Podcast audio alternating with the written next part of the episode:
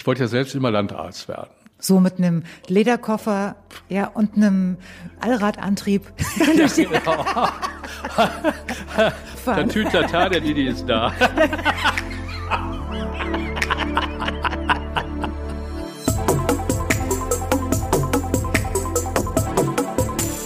Sina Peschke trifft. Professor Dietrich Kronemeyer und damit herzlich willkommen. Ich freue mich, dass ihr dabei seid bei meiner neuen Podcast-Folge Sina Peschke trifft. Und Professor Grönemeyer ist wirklich alles auf einmal. Er ist Radiologe, er ist äh, Medizinunternehmer, er ist Bestsellerautor und er ist natürlich auch noch großer Bruder von Herbert Grönemeyer. Aber darüber spricht er jetzt nicht so gern, umso lieber über das Thema seines Lebens. Und das ist ganz klar die Medizin, vor allem die Vorsorge und die Heilung von Rückenleiden.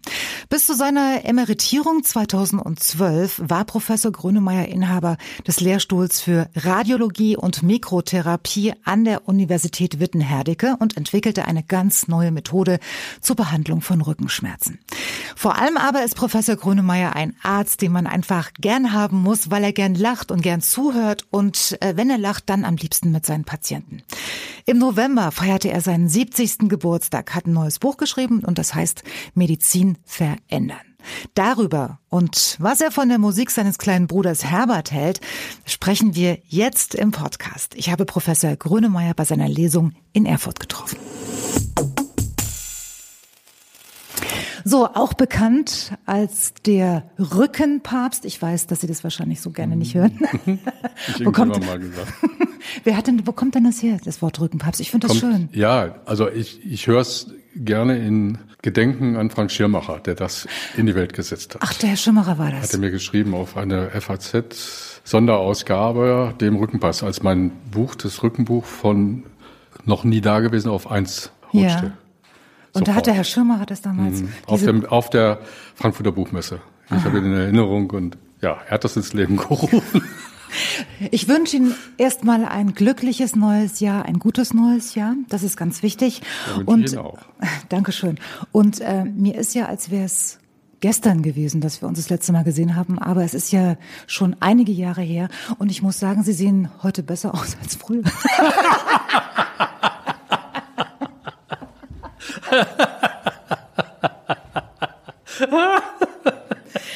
Herr Grönemeyer. Ja, ja. Wir, wir, sind jung alt geworden.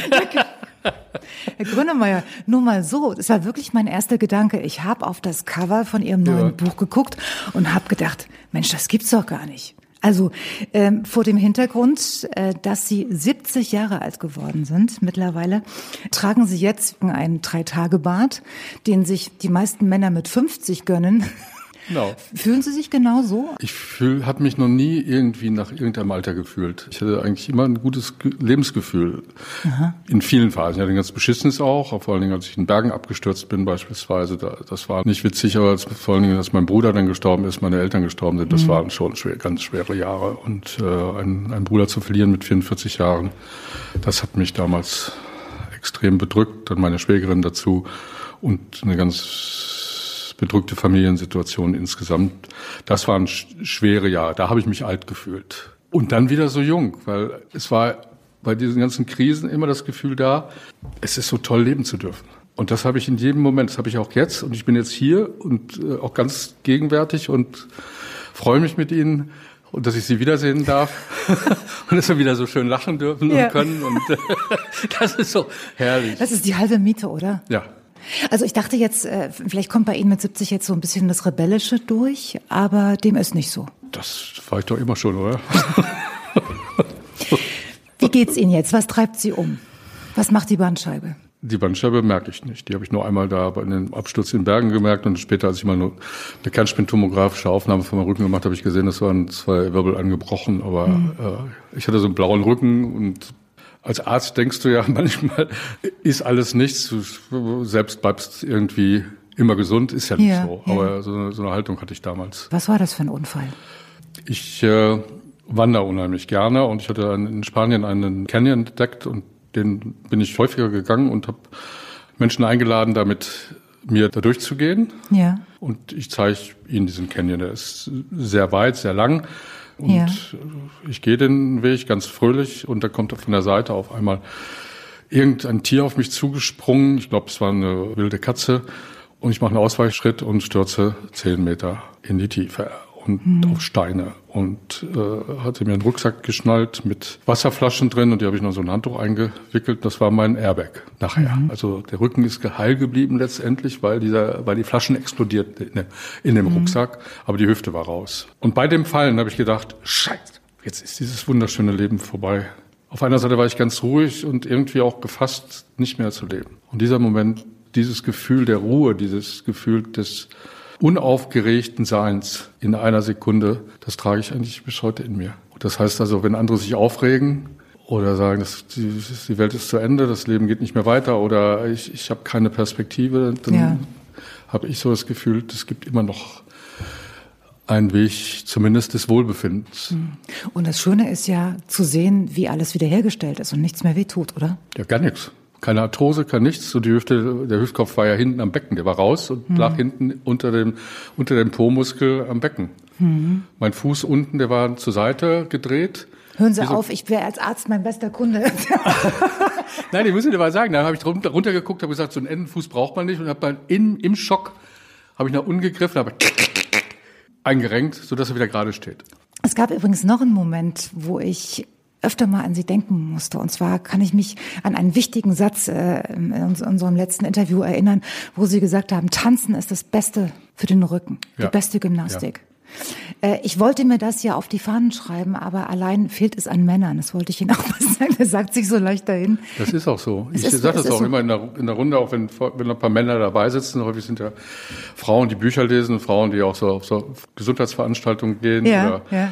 bei Männern sage ich, ihr müsst tanzen gehen, weil nicht nur euren Frauen zuliebe, sondern weil es einfach lockert, es entspannt, es macht den ganzen Körper relax, es lässt Probleme, die man im Kopf hatte, klein und nichtig werden. Und danach kann man viel besser wieder Probleme lösen, wenn man so ganz entspannt ist und durch Musik und körperliche Bewegung. Das heißt also im Umkehrschluss, Sie sind ein guter Tänzer? Ich bin kein guter Tänzer, aber ich bin. Sie bewegen sich trotzdem so wie Ihr Bruder, glaub, ja? Ich glaube, ich glaube, äh, ich, ich habe ein gutes Rhythmusgefühl. Ja? Das, das sage ich schon. Ach so, okay. Ja, das habe ich schon. Okay. Ja. Arbeiten Sie eigentlich noch am, am lebenden Patienten oder lassen Sie es inzwischen andere machen? Also ich behandle seit dem Lockdown und jetzt auch hier mit äh, gerissener Strecksehne meines Ringfingers rechts zurzeit nicht. Mhm.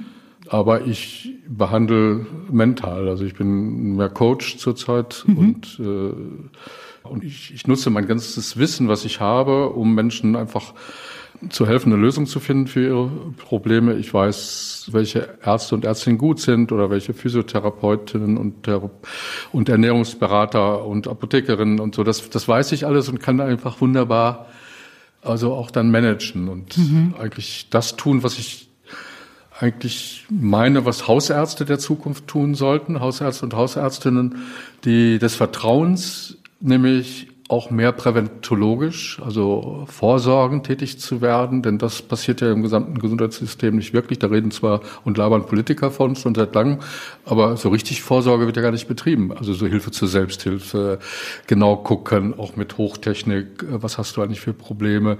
Ähm, ich ärgere mich jedes Mal, wenn meine Frau zum Gynäkologen geht, um eine Vorsorgeuntersuchung zu machen. Sie muss ja den Ultraschall noch selbst zahlen und die ja. Abstriche noch selbst zahlen und 90 Euro. Ja, 90 ja, Euro. 90 Euro. Und den Abstrich dann auch noch und die Auswertung, die histologischen Auswertung auch noch. Mhm. Und jetzt auch, die Basisuntersuchung wird nur noch alle drei Jahre gemacht. Mhm. Ist doch zum Kotzen, oder? Mhm.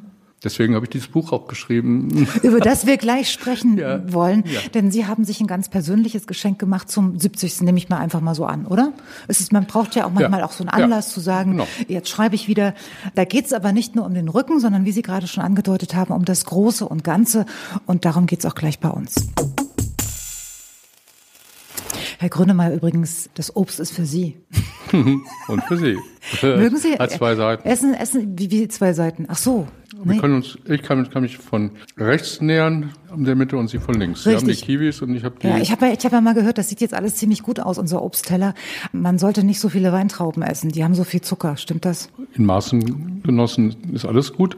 Bei den, bei den, hier bei den Wassermelonen muss man aufpassen, weil das die wirklich biologisch sind, die werden teilweise mit Wachstumshormonen gespritzt. Wachstumshormon?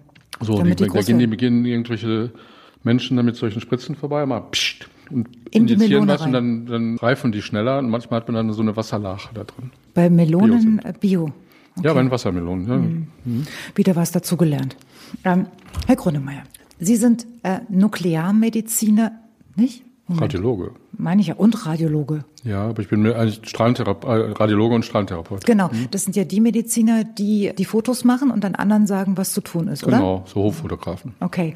Heilung braucht in erster Linie auch Zuwendung. Ja, das ist schon seit Jahren äh, Ihr Credo. Ich erinnere mich, dass wir das auch schon vor Jahren ähm, intensiv besprochen haben. Haben Sie denn das Gefühl, dass Sie weitergekommen sind mit dem, was Sie sich nicht nur wünschen, was Sie auch fordern?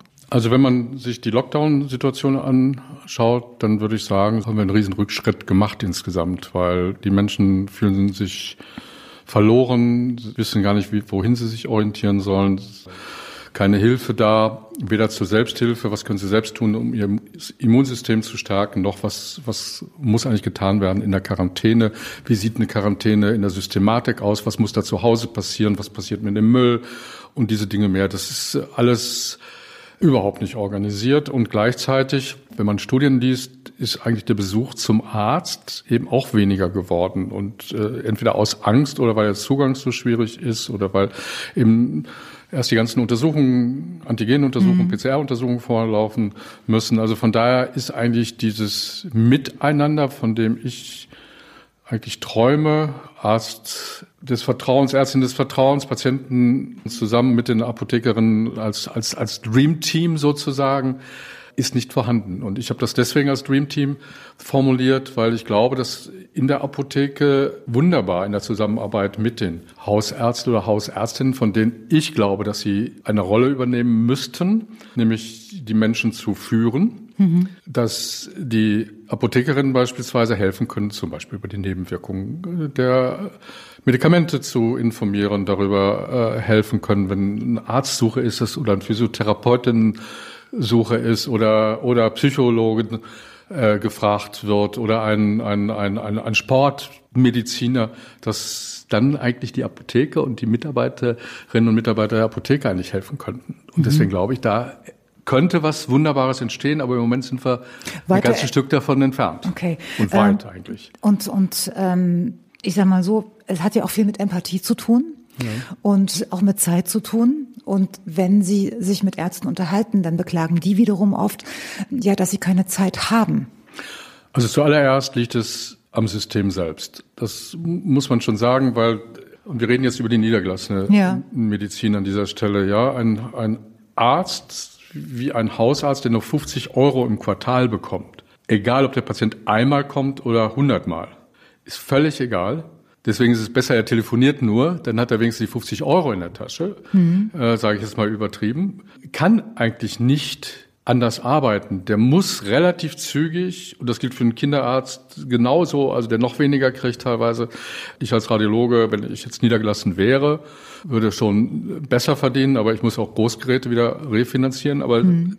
ein Nicht-Radiologe äh, muss ja Mitarbeiter bezahlen, muss Ausstattung, muss Miete bezahlen und es bleibt zum Schluss nicht viel. Also muss er unglaublich Masse machen. Und das ist eine Katastrophe des Systems. Es ist eine Katastrophe des Systems. Und guckt man jetzt ins Krankenhaus mit den Fallpauschalen, ist genauso eine Katastrophe, mhm. weil die Patienten werden ja unter Kostenoptimierung dort behandelt und möglichst viel Gewinnmaximierung heißt also möglichst kurz liegen, damit sie ganz schnell wieder auf der Straße stehen. Und dann?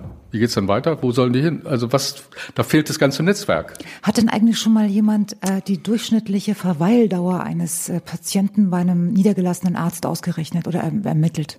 Gibt's sowas? Ich habe ich hab leider nichts gefunden. Wissen Sie da mehr?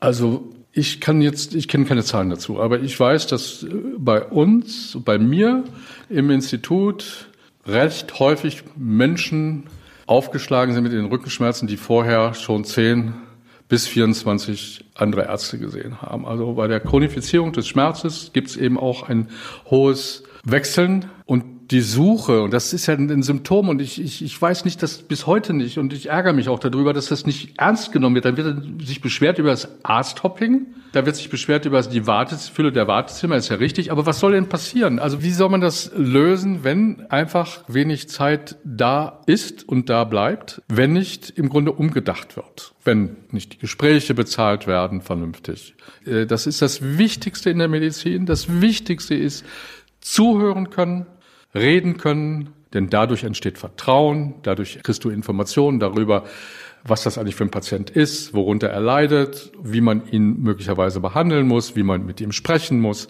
Ähm, man stellt fest, dass man vielleicht nur Fachchinesisch da quasselt. Mhm. Also äh, wird man auch gezwungen, richtig äh, in, in normaler Sprache zu erklären und so. Das kriegst du ja nur im Gespräch raus, sonst kriegst du gar nichts raus. Und du kannst auch gar nicht motivieren und du kriegst kein Vertrauen. Ich habe neulich Kontakt gehabt zu einer alten Dame, die war schon fast 90. Und normalerweise verlässt sie das Haus nicht mehr und äh, ist manchmal auch sehr depressiv, muss ich sagen. Und an diesem diesem Tag war sie sehr mitteilsam und sagte zu mir, Sina, ich war heute bei einem Arzt, der hätte mir endlich mal zugehört. Jo. Mir geht's richtig gut. Und äh, da gebe ich Ihnen recht, dass diese Effekte aus meiner Sicht äh, spürbar sind, auch für die, für, fürs Umfeld. Die Psyche ist halt die halbe Miete.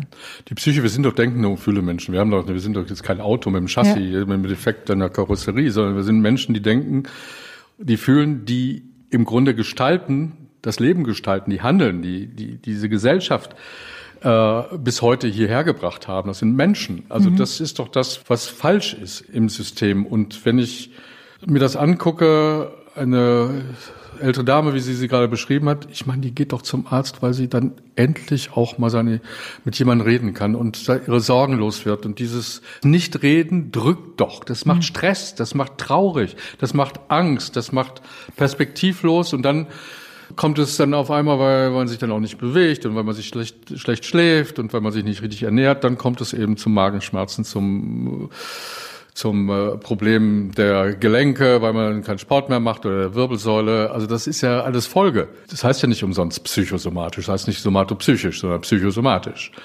Ne? Das zeigt ja auch, wie empfindsam wir sind und unser Körper auf das, was unser Kopf mit uns macht. Sie wünschen sich ein Arzt-Patienten-Verhältnis auf Augenhöhe. Wie stellen Sie sich das vor?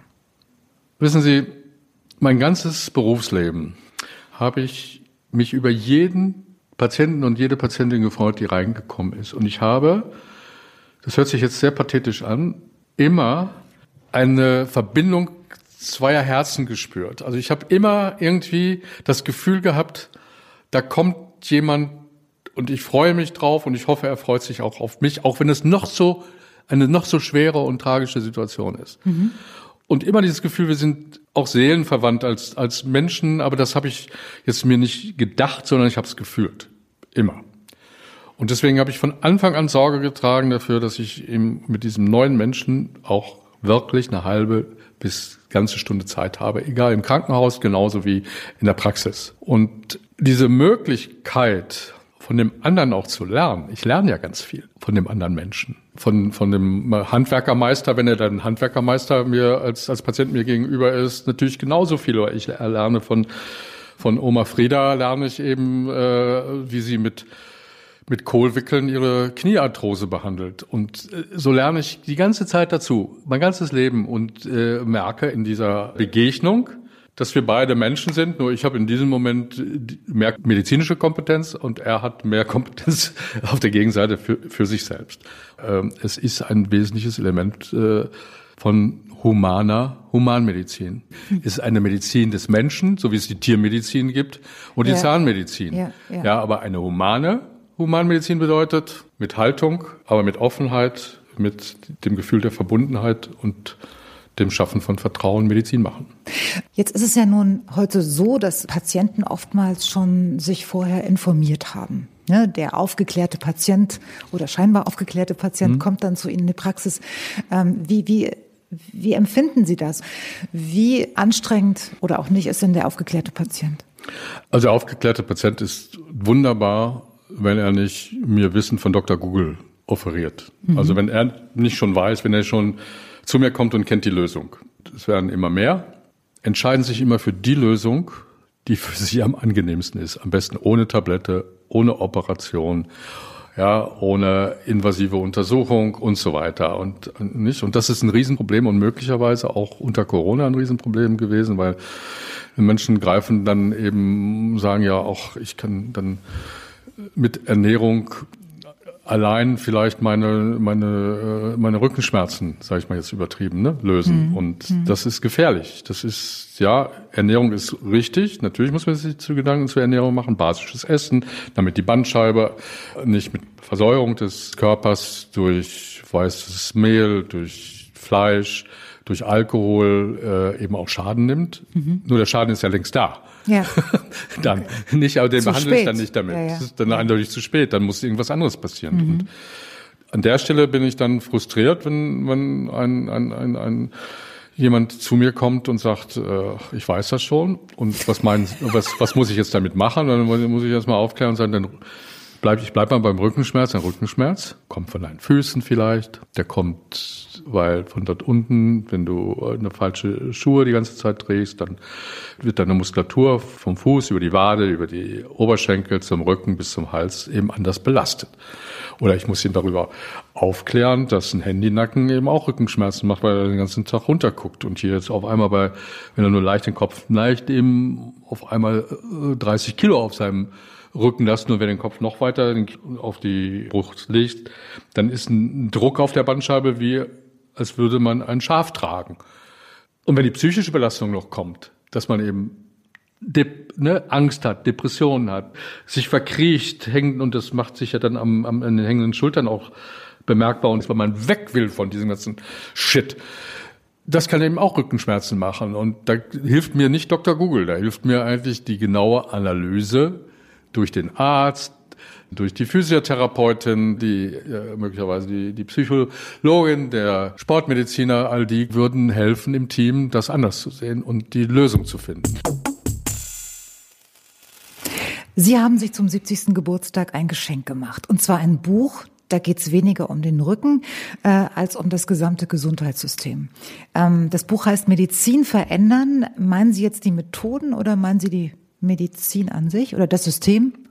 Das System verändern, die Forschung verändern, aber alles aus immer vom Patientensicht. Immer mhm.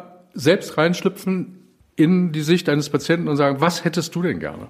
Aus den Krankenhäusern kommen ja momentan wenig gute Nachrichten. Das Personal ist überfordert und angeblich ist kein Geld da. Aber ohne Geld kein Personal oder kein neues Personal. Ähm, Gibt es für Sie eine Lösung des Problems, die transparent ist, die für uns nachvollziehbar ist, für uns medizinische Laien? Also es gibt auf jeden Fall nicht die einfache Lösung zu sagen, also jetzt alle Hebammen, alle Physiotherapeuten, Ernährungsberater und, und, und Spezialisten raus aus dem Krankenhaus, so wie das gerade äh, aus der Bundesregierung zu hören wurde von unserem Gesundheitsminister. Er hat jetzt zurückgerudert er hat gesagt, die Hebammen sollen bleiben, aber die Hebammen werden, und das ist auch schon längst bekannt, viel zu schlecht bezahlt für das, was sie tun. Schon Genauso seit Jahren. schon ja. seit Jahren und Jahrzehnten. Ja. Auch ihre, die Anerkennung ihres Berufes fehlt. Und bei den Krankenschwestern und Krankenpflegern ist es ja ähnlich. Also da kann ich überhaupt nicht sparen. Im Gegenteil, da muss ich ja gucken, dass ich erstens vernünftig hinein investiere. Ja, hier geht es um die um die Zukunft der Menschheit, nämlich unsere Kinder und die schwangeren Frauen, die wirklich liebevoll betreut werden müssen und kompetent auch betreut werden müssen. Gerade in der heutigen Zeit mit Covid, mit zunehmendem Diabetes, die größte Seuche, die wir haben in der Welt. Und Schwangerschaftsdiabetes ist eine, ist eine Katastrophe, letztendlich ganz mhm. schwer eben auch äh, zu betreuen und zu behandeln. Also muss ich da doch mir Gedanken machen und sagen, mir muss so ein Krankenhaussystem aussehen. Und wenn ich dann sage, es ist zu teuer, ja verdammt nochmal, sage ich. Und das schon lange. Ihr redet immer von Prävention. Wir müssen Vorsorge machen. Wenn ich mal richtig Vorsorge machen würde und würde dann vom ersten Lebensjahr bis zum hundertsten Lebensjahr auch ein Vorsorgeheft haben und nicht bei 18 Jahren aufhören. Und wir würden gleichzeitig dann äh, systematisch die Untersuchungen machen, die auch vom System bezahlt werden, dann würde ich die Kosten, die entstehen, später entstehen, die Chronifizierung der, der Erkrankungen deutlich reduzieren. Also Prävention ist letztendlich billig, viel, viel billiger fürs System. Mhm. Also, also, also diese, diese Vorsorgeuntersuchung oder diese U-Untersuchung, mhm. die es gibt bis zum 18. Lebensjahr, dieses U-Heft sozusagen weiterführen bis, ja. bis 100. Ja.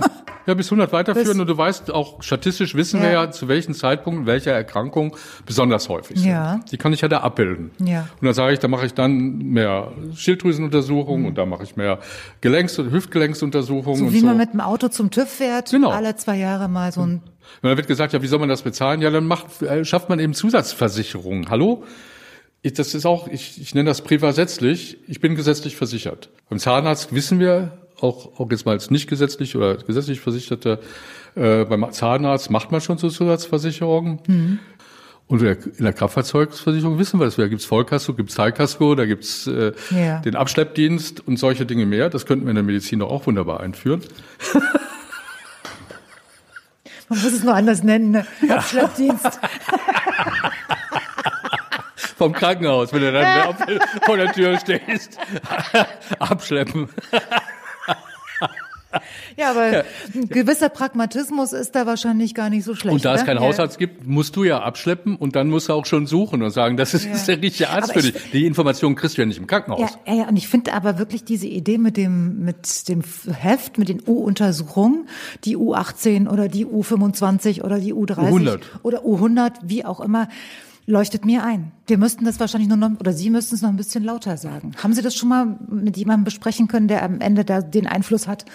Ich um suche gerade nach einer Versicherung, die das, die das mit mir auch durchführt. Aus meiner mhm. Sicht muss es sein und es muss auch sein, wenn man jetzt, wenn ich das jetzt so sage, dann kommen auch Leute, oh, sagen, Mensch, das kostet doch alles schon wieder Geld. Mhm. Ja, meine Güte, wir haben 10 Euro jedes Quartal und waren gewohnt, das zu zahlen, über Jahre. Hätte man das beibehalten, hätten wir schon jetzt schon eine super Zusatzversicherung. Da könnte der eine sich äh, für mehr Naturkunde, der andere für psychosomatische Betreuung und anderes mehr oder für Krankenpflegezusatzversicherung, die ich für ganz wichtig halte und äh, auch mit einer Krankenkasse an der Stelle zusammenarbeite in Düsseldorf, sich leisten. Und dann kommen da immer die Fragen, ja gut, dann, dann rauchst du vielleicht mal eine Schachtel weniger oder ja, das ist, und das ist jetzt ernst gemeint, da geht es nicht, nicht darum, das sind kleine Summen zum Teil, wirklich kleine, weil man sein Leben nur ein ganz klein bisschen verändert, hm. mit dem man ganz viel Gutes leisten könnte. Und das System an sich könnte zusätzlich noch einsparen, indem ich einfach mehr ambulant behandle.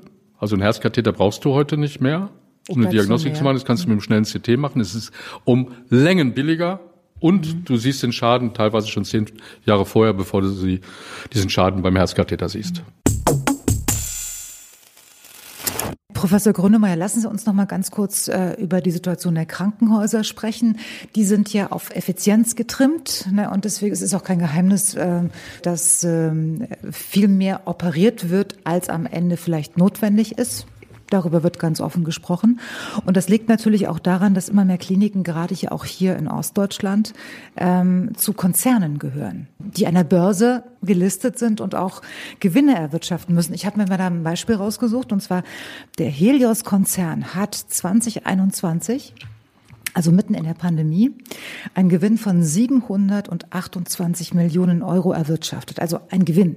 Ne? Äh, eine Dreiviertel Milliarde Euro, um es vielleicht noch mal ein bisschen anschaulicher zu machen. Und seit 2009 übrigens versechsfacht. Letztlich ist ja dieses System oder sind diese Gewinne ja auch finanziert durch die Beiträge der Versicherten der Krankenkassen. Wie stehen Sie dazu? Also Gewinne zu machen finde ich nicht schädlich. Das ist ja auch unser System. Also die Gewinne, die Frage ist, was passiert mit den Gewinnen? Ja, also wie, was mache ich mit den Gewinnen? Kommt das jetzt beim Patienten an? Kriegt nee. er dadurch eine bessere Leistung in den Systemen?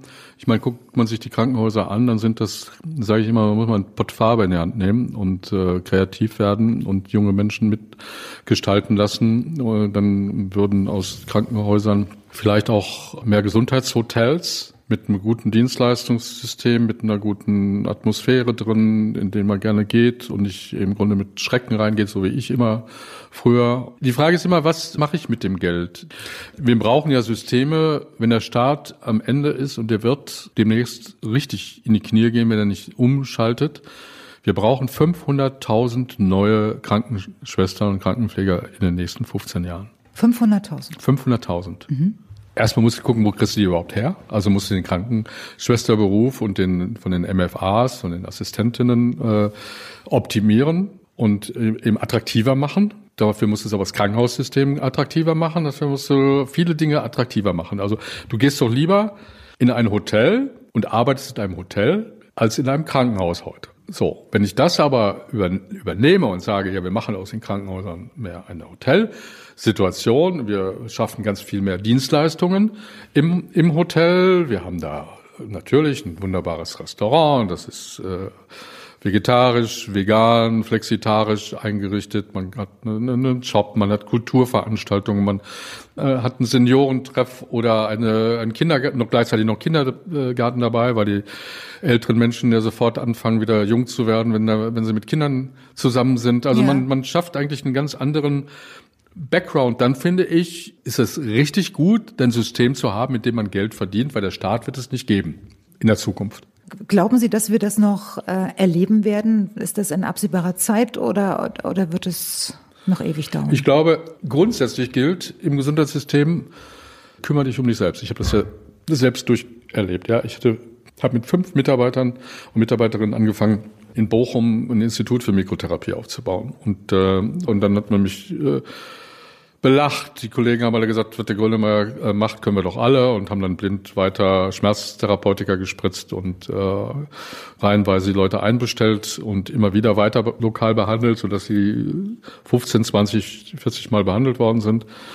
Ich habe eine Methode eingeführt, wie ich, mit der ich eben mit dem Computer und Kernspintomographen genau sehe, was für einen Schaden die Bandscheibe hat oder wo der Nerv gedrückt wird und an diese Stellen entweder mit Medikamenten gehen, um den Druck zu nehmen vom Nerven, damit die Schmerzen weggehen, oder die Bandscheibe mit ganz kleinen Instrumenten ambulant äh, eben auch zu verkleinern. So, dann hieß es dann, der macht ja nur Hokuspokus.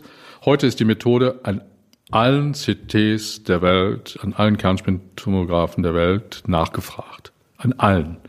Ja, da hat man hier sich Kopfstände gemacht, mir das Leben schwer gemacht, aber ich habe mich damit durchgesetzt und das Entscheidende war, ich habe meine Methode vor Ort entwickelt, präzisiert, systematisiert und äh, dann wissenschaftlich dazu gearbeitet, mein Lehrstuhl gehabt. Aber es kann jeder andere auch. Also jede andere Institution, jedes Krankenhaus, jeder Arzt, die kann sich im Team zusammentun und seine eigenen Qualitäten auch anbieten und daraus ein eigenes Angebot schaffen. Und dann sagt man, ja, aber Grönemeyer hat das ja immer Privatmedizin, das ist ja Quatsch. Ich, das ist völliger Quatsch. Ich habe vor 25 Jahren habe ich mit der Technikerkrankenkasse Sonderverträge gemacht damit. Die haben begriffen, aha, wenn Professor Grönemeyer mit seinem Team behandelt, dann sparen wir Unmengen durch Nicht-Besuchen des Krankenhauses. Ja, ja. Und es gibt dann keine multiresistenten Keime, die man aus dem Krankenhaus mitbringt, sondern eine Ambulanz wird eben ambulant ganz nach der Methode Grönemeyer eben ganz prinzipiell gut behandelt. Und das ist doch eigentlich ein Masterpiece letztendlich, ne, das, an dem man sich orientieren könnte äh, in der Medizin. Und nochmal, gute medizinische Versorgung und Netzwerkbildung passiert vor Ort. Hausarzt, Facharzt, Kompetenzzentrum. Ich bin ein Kompetenzzentrum für Rücken, die können wir aber auch für Lunge, für Long-Covid und so weiter entwickeln, zwischen ambulanter Medizin klassischer Art und Krankenhäusern. Mhm.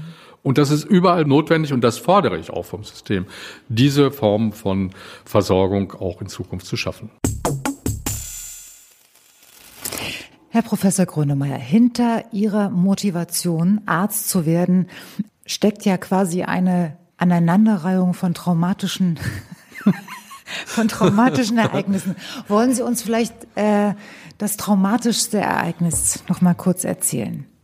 Das Allerschlimmste war, als ich als kleiner Junge im abgedunkelten Raum stand, mit vier Jahren, meine Mutter im Hintergrund schrie, Didilein, es ist nicht, nicht schlimm, keine Sorge. Und ich stand da, der, der Arzt hat mir nicht guten Tag gesagt und auch nicht auf Wiedersehen. Und man drückte so eine komische Maschine auf mein, meine Brust. Und dann sagte der Typ da auf der Gegenseite, nicht mehr atmen, einatmen, nicht mehr atmen.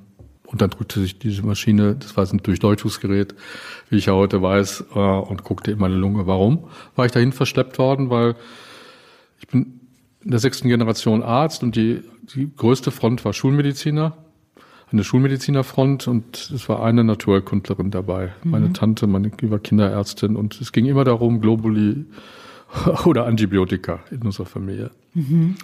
So, und ich hatte immer Bronchitiden, ich hatte Mandelentzündung, ich hatte Bauchschmerzen, ich hatte aber vor allen Dingen Bronchitiden. Also musste man, bin ich mehrfach, ist mehrfach meine Lunge geröntgt worden, weil meine schulmedizinische Tante gesagt hat, der kriegt bestimmt eine Lungenentzündung, also hin hm. zum Röntgen. Und wissen Sie, ich hätte am liebsten als kleiner Junge, so, so machen das ja Kinder, am liebsten dem Arzt vor das Schienbein getreten.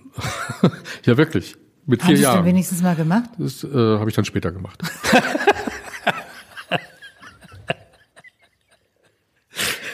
das war das, das Traumatischste. Und das zweite war eben Spritze. Ich hatte Angst vor Spritzen. Ich bin der größte Schisser der Nation, kann jeden verstehen, der erstmal Respekt und Angst vor Spritzen hat und bin dann auch ein oder zweimal ohnmächtig geworden, bevor die Blutabnahme kam. Haben Sie das verarbeitet oder sind Sie immer noch, was Spritzen anbelangt, ein Angsthase? Nee. Nicht?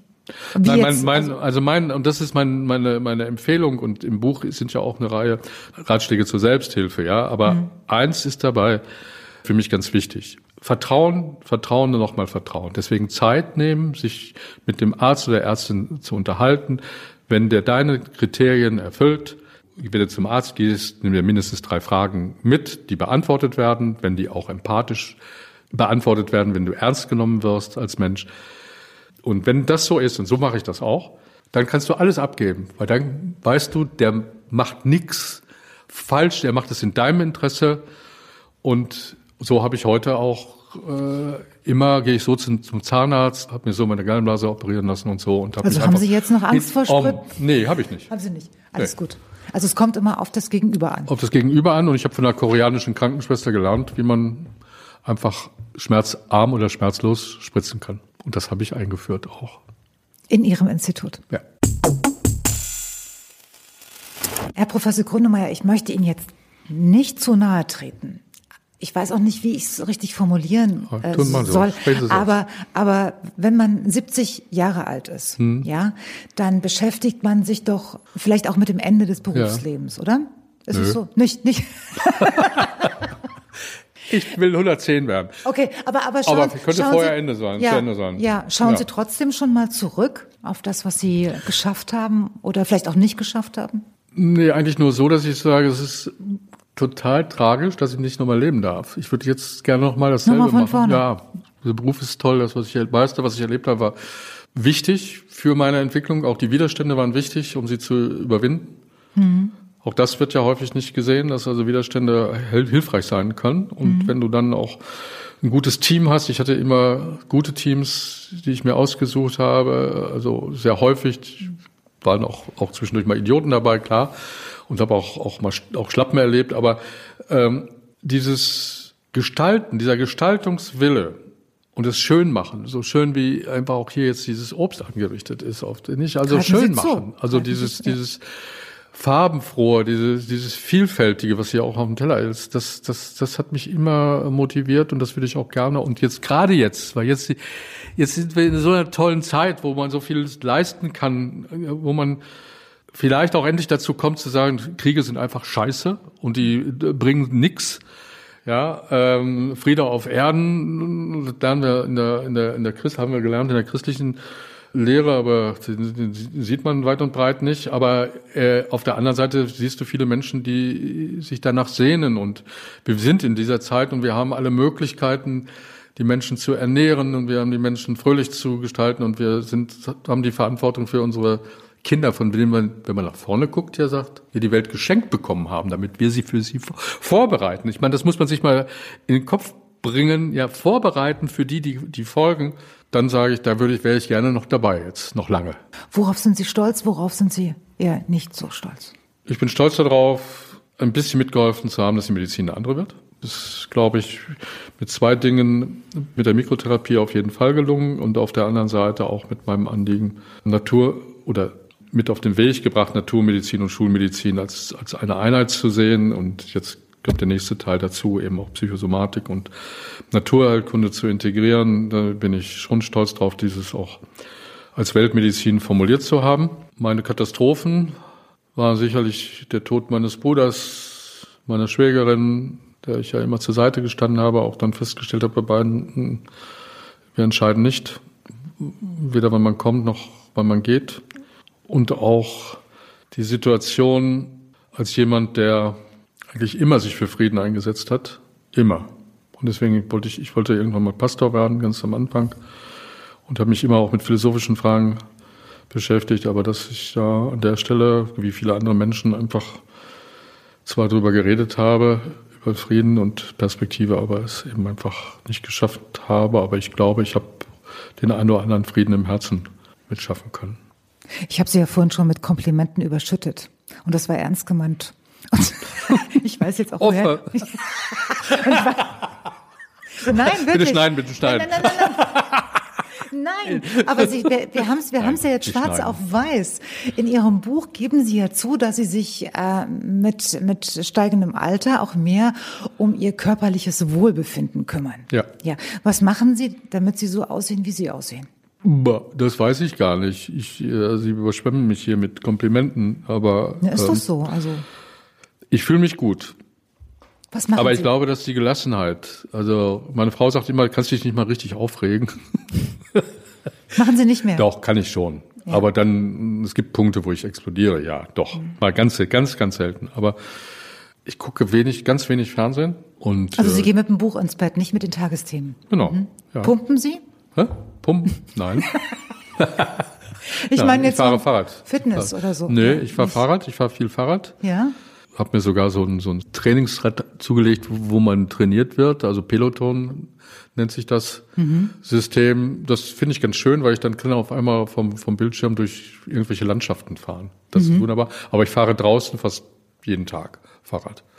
Und ich äh, genieße Berge, Meer, versuche auch immer wieder zwischendurch einfach eine Pause zu machen. Aber Pause ist für mich immer in den Tag irgendwo integriert. Also immer wieder Om zwischendurch machen und ein Powernap zwischendurch. Oh, habe ich heute auch gemacht. Ja, Ja, super. oh, super, ja, oder? Ja.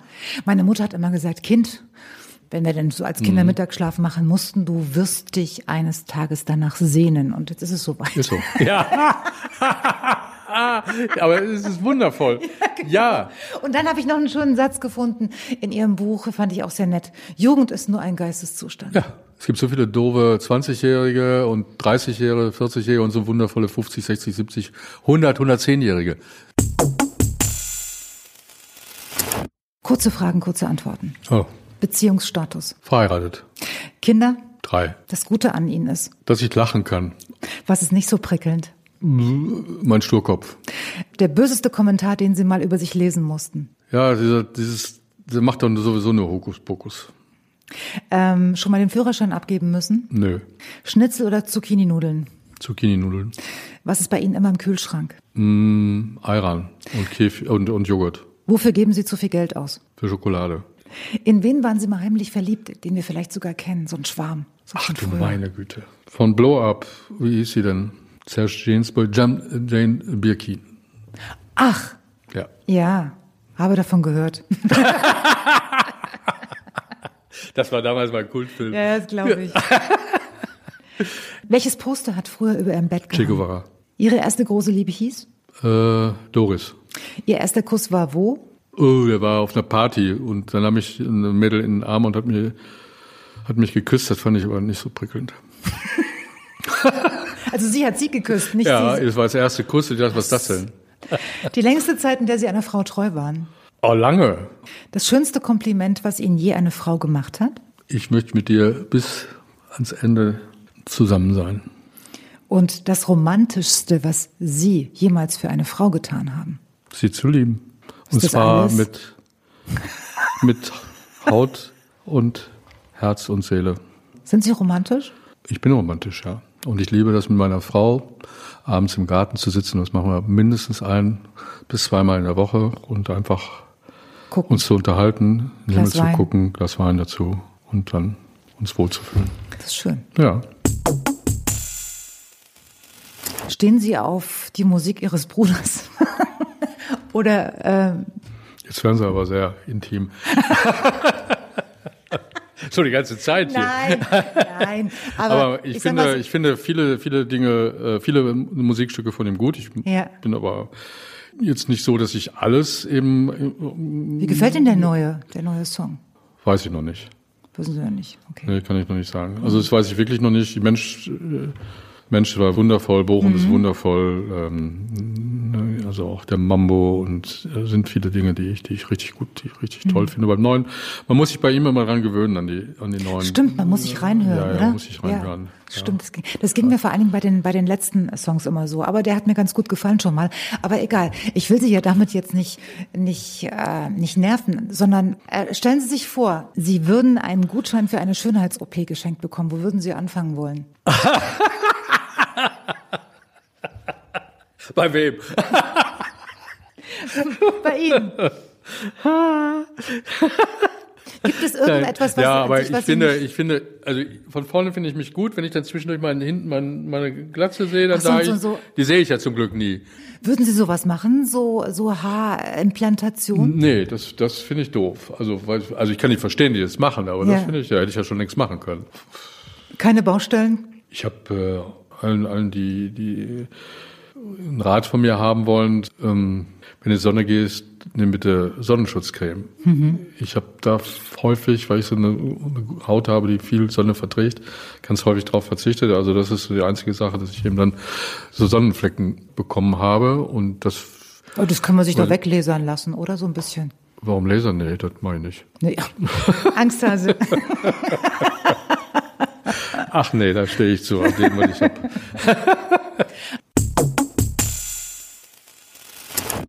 Sie haben gerade so einen schönen Satz gesagt.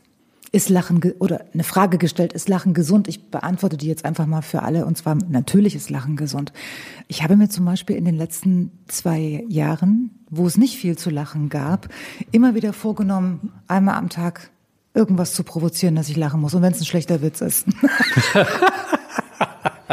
es gibt im Leben immer was zu lachen, habe ich festgestellt, Ja. egal wie schlecht die Zeiten sind. Das kann man wohl sagen, ja. Sind Sie ein guter Witzeerzähler eigentlich?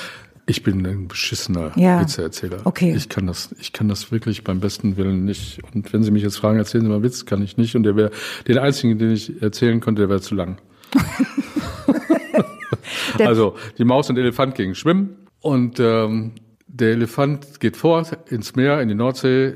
So habe ich das früher als Kind äh, immer erzählt. Und Ja. äh, dann ruft die Maus hinterher, als er im Wasser war, kannst du mal eben wieder rauskommen? Ich wollte nur gucken, äh, ob du meine Badehose anhast. Das, Ich bin ja sowieso ein ganz leichtes Opfer. aber das ist, äh, er ist so blöd. Aber ja, das ist, ich vergesse alle. okay. Es gibt ja so ein Witzzentrum im Gehirn, da habe ich schon früh Demenz gehabt in dem Zentrum. Ich wollte es Ihnen gerade glauben, aber es gibt es natürlich nicht. Es gibt kein Witzzentrum. Das wäre jetzt so schön. Herr Grünemeier, ich danke Ihnen für das Gespräch. Hat mich sehr gefreut. Ja, ich mich auch.